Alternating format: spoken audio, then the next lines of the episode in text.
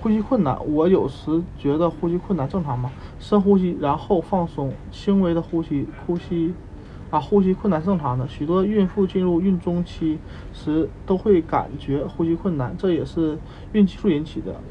刺激激素啊，激素刺激呼吸中枢，提高呼吸频率和深度，这可以让你去一趟卫生间都觉得喘不过气来。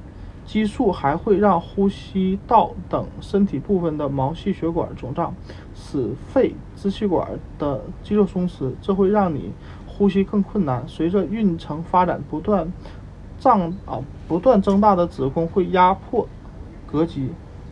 侵占肺部空间，使这些部位在你呼吸时无法充分扩张。幸运的是，这种轻微的呼吸困难会让你不舒服，却不会影响到宝宝。胎盘已经存储了非常啊丰富的氮气，但如果你的呼吸非常困难，比如唇啊嘴唇和指甲发紫，出现。胸痛、脉搏加快等症状，要立即请医生诊断。他可能会测出你血液中含的铁含量，